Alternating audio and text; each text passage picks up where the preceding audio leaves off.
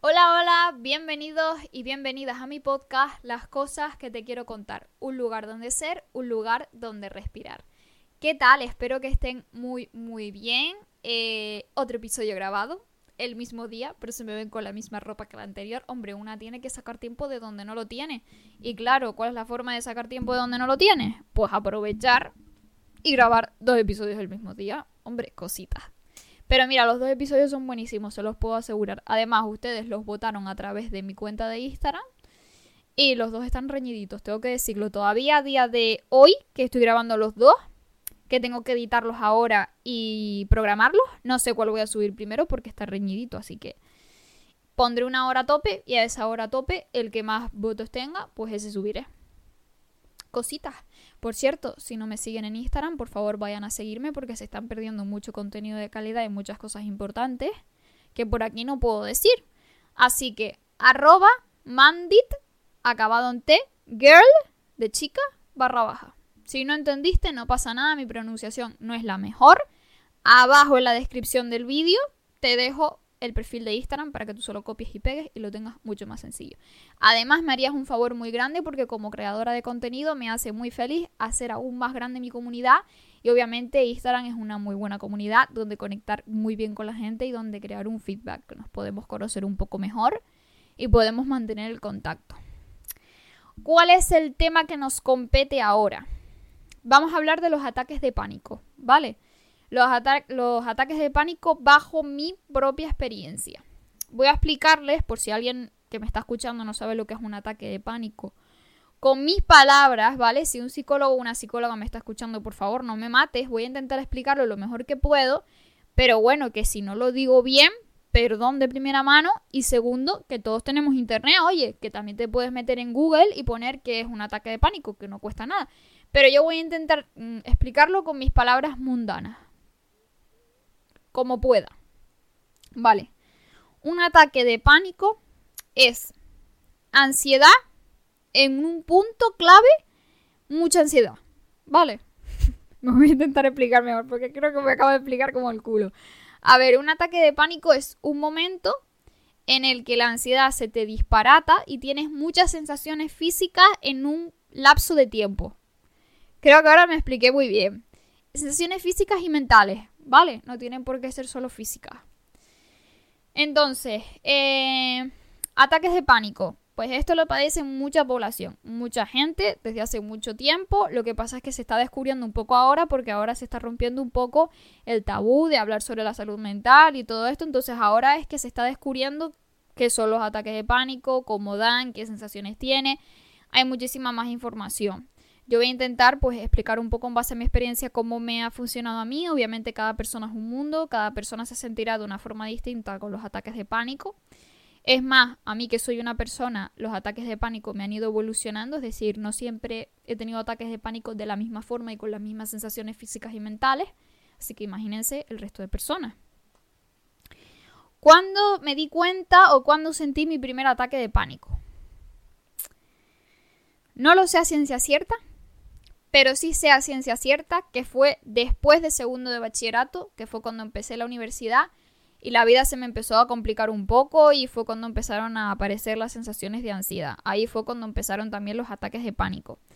A mí me costaba mucho diferenciar los ataques de pánico de los ataques de ansiedad, ¿vale? Todavía no me queda claro si un ataque de ansiedad y un ataque de pánico es lo mismo. Hay profesionales que me han dicho que sí y hay profesionales que me han dicho que no. Me han dicho que tener ansiedad es tener sensaciones físicas y mentales ansiosas, pero a un nivel soportable y normal. Y un ataque de pánico es esas sensaciones físicas multiplicadas por cuatro en un lapso de tiempo que te pueden agobiar muchísimo, ¿vale? ¿Cómo podemos saber que estamos teniendo un ataque de pánico? Pues esto va a depender mucho de cada persona. Yo, por ejemplo, me daba cuenta que estaba teniendo un ataque de pánico porque empezaba a tener mm, mucho calor, me mareaba, empezaba a disociar, el corazón se me aceleraba muchísimo, me, mareaba, ya lo dije, ¿verdad? Sí, ya lo dije. Pues eso para mí eran eh, los ataques de pánico y a día de hoy todavía lo siguen siendo. Eh, al principio la ansiedad a mí se me manifestaba muy poco a poco. Mareos, o a lo mejor taquicardia, o a lo mejor inquietud, el no poder dormir, o a lo mejor no se me manifestaba físicamente, sino mentalmente. Pensamientos repetitivos, pensamientos negativos, eh, mucho miedo. Yo soy hipocondríaca también, para el que no lo sepa. Entonces, pues pensamientos de que me voy a morir por cualquier cosa que me sucede. Y así se me manifestaba al principio la ansiedad. ¿Qué pasa? Que la ansiedad es muy inteligente y nuestro cuerpo también, aunque no lo creamos. Y la ansiedad, aunque creamos que es nuestra enemiga, en realidad nos está ayudando. Así que cuando mi cuerpo ya había mandado suficientes señales alternativas, así una por aquí, otra por allá, otra por aquí, y vio que yo no le hacía ni puñetero caso, pues dijo, pues venga, pues ahora te voy a mandar un ataque de pánico que creas que te va a dar un chungo para ver si ya te das cuenta que, oye, que, te tienes que prestar un poco de atención, que te tienes que escuchar un poco más, chica, que no, puede ser todo el rato a lo live. Así que eh, recuerdo, fue chungo, muy chungo. Los primeros ataques de pánico fueron fuertes, ¿vale? Muy desagradables.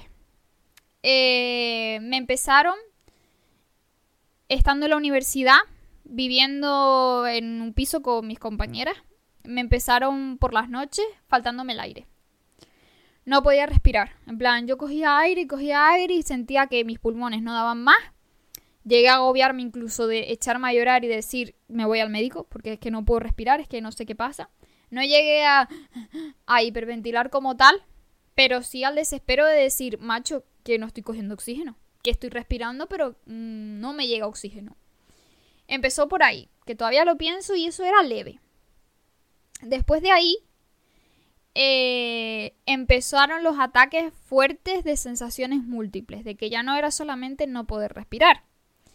Me empezaba con una sensación en el pecho de como si el corazón de repente latiese muy rápido de repente se parara y un dolor, mareo, visión nublada, incluso llegué a ver casi negro, calor, mucho calor, temblores, las manos, las piernas, mucha debilidad, sudor, sudor frío eh, y te deja con una sensación eh, parecida cuando te da un bajón de azúcar o cuando te da una bajada de tensión.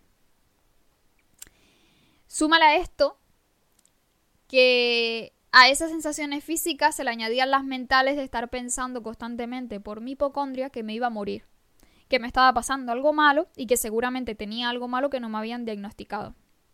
Iba a médicos constantemente para saber si estaba bien, si tenía la tensión bien, si tenía el azúcar bien, si me faltaba alguna vitamina o lo que fuese. Todo estaba bien. Nada indicaba que hubiese algo físico que a mí me provocara todo eso. Yo le cogí muchísimo miedo a, las sensaciones físicas. Las mentales al final, eh, tu mente está tan programada a pensar de esa manera mm, tantas veces que llegas incluso a pasarlo por alto y crees que no está pasando absolutamente nada y que tus pensamientos son normales. Pues amiga, déjame decirte que tus pensamientos no son tan normales y después de presentarse tantas veces, de repente ya no son solo mentales, sino además físicos. Así que yo empecé como a entrar en un bucle de sentir miedo, de decir, por favor, que no me dé otro ataque de pánico porque es que no sé qué hacer. Tenía miedo de quedarme sola en casa porque cuando me daban fuerte pensaba que me iba a desmayar. Esto puede suceder, ¿vale? No me ha pasado, pero podría suceder. Hay gente que se desmaya cuando le da mucha ansiedad, un ataque de pánico. Eh, empecé a tener miedo de, de, estar muy lejos de mi casa, de estar sola, em, miedo a que me pasara algo y nadie me ayudase, cosas así, ¿vale? Eh, ¿Qué pasa? Cuando tú le coges miedo a una sensación física, eh, lo que suele ocurrir es que la sobrepiensas demasiado. Ese sobrepensar en esas sensaciones físicas va a provocarte aún más ansiedad, ¿vale? Es un círculo vicioso. Y esa ansiedad va a llegar a un punto que va a ser tanta que el cuerpo, eh, para sacar toda esa tensión que tiene encima, te lo manifiesta, ¿vale? Físicamente. Así funciona la ansiedad normalmente. Hay tanto estrés mental que no se está gestionando bien que el cuerpo necesita desbocarla por otra parte. ¿Y cómo lo hace? De manera física. Así que bueno amigos, esto ha sido todo un proceso. Yo me di cuenta de esto 2018, 2019, 2021, 22, 23. Hace cuatro añitos que yo vivo esta situación. Hoy en día estoy mucho mejor. No me han dado ataques de pánico fuertes, exceptuando algún que otro día, dependiendo cómo me sienta y la situación de estrés a la que esté sometida. Hace poquito me dio un ataque de pánico dentro de un supermercado, ¿vale? Me empecé a agobiar, me empezó a faltar el aire, me empezó a dar calor, sensación de, de debilidad en el cuerpo y demás, pero bueno, poco a poco lo vas a poder ir gestionando y poco a poco vas a ir conociendo tu cuerpo y vas a saber identificar cuando se trata de un ataque de pánico y cuando se trata de algo que verdaderamente está mal en tu cuerpo. Y ustedes dirán, vale, muy bien, muy bonito eso de que vas a conseguir distinguir los ataques de pánico de los que no, pero ¿cómo lo haces? No hay una receta mágica para esto, ¿vale? ¿Por qué? Porque el problema con este tipo de situaciones es que, como les dije al principio, eh, es un mundo. A cada persona le va a afectar de una manera distinta que a otra. Igual que a mí me dan ciertas sensaciones físicas y mentales, a otra persona se le va a manifestar de otro modo. Le puede dar hormigueo, se le puede dormir un brazo mm, y muchas más cosas. Dolores de cabeza, dolores abdominales, diarreas, vómitos. Es que se te puede manifestar de tantas formas, incluso contracturas musculares. Imagínense lo importante que es la mente, que nadie la toma en serio, pero de verdad es muy importante. Mm, ser consciente de nuestros pensamientos y, escucharnos es muy importante. Entonces, la única manera y la única forma que a ti te va a ayudar a conocerte mejor es, primero, siempre lo recomiendo, yo creo que cualquier profesional te lo va a decir. Vete a un médico y hazte una analítica general donde se te mire todo y descartes cualquier dolencia física. Una vez eso esté descartado, olvídate. Todo lo que te está sucediendo físicamente, probablemente no se trate de un problema físico ni de una enfermedad, sino de hay un trasfondo mental. Así que te recomiendo que si puedes acudas con un profesional de la salud mental que te ayude y te guíe un poco a poder sobrellevar esa situación. Y también te recomiendo que es una cosa que a mí me ha ayudado mucho el tener un diario y poder escribir cómo te sientes, ¿vale? No solamente los días que te sientes mal, sino los días que te sientes bien. Esto te va a dar la oportunidad de sacar las ideas de la cabeza, que aunque creamos que todo lo tenemos aquí, no es así, señores, en la cabeza hay muchas cosas. Por tanto, el hecho de escribirlas no solo te va a liberar de esos pensamientos, sino te va a hacer tener un diario y un recorrido y un registro de cómo tú te estás sintiendo a lo largo del tiempo, dependiendo de las situaciones exteriores y de las situaciones interiores. Y eso te va a poder permitir identificar cómo es tu cuerpo, cómo eres tú y cómo se te manifiestan a ti, dependiendo de las situaciones en las que estés involucrado, la ansiedad. Y así vas a saber identificar, oye, pues estoy ansiosa hoy porque siento esto, o oye, me está dando un ataque de pánico porque las sensaciones son así, así, así y en este grado. Esa es la manera, no hay magia, no hay métodos, aparte de ayuda psicológica y eh, actividades que te mande el psicólogo y demás, eso es realmente lo que a ti te va a ayudar a identificar un ataque de pánico de otro tipo de situaciones. Así que si tuviera que darles un consejo, sería conocerte bien, intentar escucharte y observarte cada vez que te estés sintiendo mal.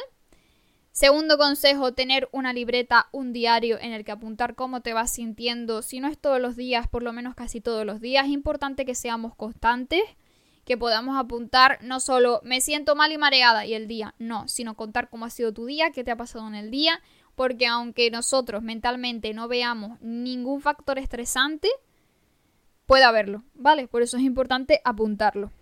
Tercero, no estresarse ni tenerle miedo. No te va a pasar nada. No te vas a morir por un ataque de pánico, ni te vas a asfixiar, ni te va a pasar absolutamente nada. El cuerpo está preparado para soportarlo. El cuerpo simplemente te está ayudando. Si tuviese que contener todo eso el cuerpo dentro, probablemente no lo soportaría. Es una forma en la que el cuerpo eh, tiene de soltar tensiones, ¿vale? Cuarto consejo, confía en tu cuerpo, cree en él. El cuerpo está hecho por y para nosotros y para poder sobrevivir, confía en él. Si se están presentando estas sensaciones físicas, no es porque sí, ¿vale? No se presentan porque te tocó. Se presentan porque te están queriendo decir que hay algo que debes solucionar y que debes encontrar qué es eso que debes solucionar. Y a lo mejor es una cosa muy pequeña de la cual no te has dado ni cuenta. A lo mejor es algo que viene de la infancia. A lo mejor es algo que te ocurrió hace dos años que no has sanado. No lo sabemos. El caso es que lo tienes que, lo tienes que encontrar y tienes que aprender a conocerte mejor. A veces no es tampoco que ocurrió algo, a veces simplemente es que somos personas más sensibles que de forma general y las cosas cotidianas de la vida nos afectan más que a otro tipo de personas. Cuando tú eres más sensible, pues para una persona el hecho de tener mucho trabajo es, bueno, estoy estresado, pero cuando llego a mi casa se me pasa. Y para otro es, estoy muy estresado, llego a mi casa, estoy muy estresado, quiero dormirme, no puedo dormir, me agobio, dolores de cabeza, en fin, etc. Así que lo importante y los consejos que yo les doy son estos, ¿vale? Entiendo la frustración, entiendo el miedo, Entiendo el desconocimiento porque cuando no sabes cómo funciona esto, no tienes idea, no tienes información, no tienes a quién acudir ni con quién hablar, que esto también ocurre pues muchas veces porque lamentablemente, eh, aunque se hable mucho del tema, todavía es un tema tabú, ¿vale? Entonces hay mucha gente que entiendo que no tiene herramientas, pero tampoco tiene con quién compartir esa experiencia. Así que yo creo que por ahora eso es lo que les puedo contar. Esos son los consejos que les puedo dar y esta ha sido, repito, mi propia experiencia. Yo no soy psicóloga, yo no sé de nada en la vida, yo lo único que vengo aquí a contarles es lo que a mí me ha pasado, cómo yo me he sentido y cómo he solucionado este problema. Con la intención de que eh, quizás con suerte, y espero que sí, mis consejos y mi experiencia les sirvan de guía a ustedes y les puedan ayudar. ¿Por qué hago todo esto? Yo siempre lo cuento, pero me gusta repetirlo. Estoy en redes sociales primero porque amo comunicar, me gusta, creo que se me nota que me gusta hacerlo. Aparte estoy estudiando periodismo, así que ¿qué más? Una carrera de periodismo. Y segundo, porque cuando yo estaba en mi peor momento, cuando yo estaba estancada, cuando yo estaba con la ansiedad hasta aquí, yo no tenía información ninguna acerca de esto, yo no conocía ningún perfil en redes sociales que hablase abiertamente de esto. Yo no tenía nadie a mi alrededor con el que poder hablar. Yo no tenía nadie que me guiara. Yo estaba sola y yo descubrí todo esto sola, leyendo e informándome. Así que mi misión a partir de ese momento en el que supe que quería dedicarme a redes sociales es poder, a través de mi experiencia, ayudarles a ustedes y hacerles el camino un poquito más plano de lo que yo lo tuve en su momento. Así que nada, poco más, no me quiero extender más, que después siempre hago los podcasts muy grandes y quiero ir frenando. Nos vemos en el próximo episodio. Muchas gracias por estar aquí cada día, muchas gracias por escucharme, por apoyarme, por seguirme, por todo. Es muy importante para mí esto. Es a lo que me quiero dedicar en un futuro y espero que así sea. Y nos vemos en el próximo episodio.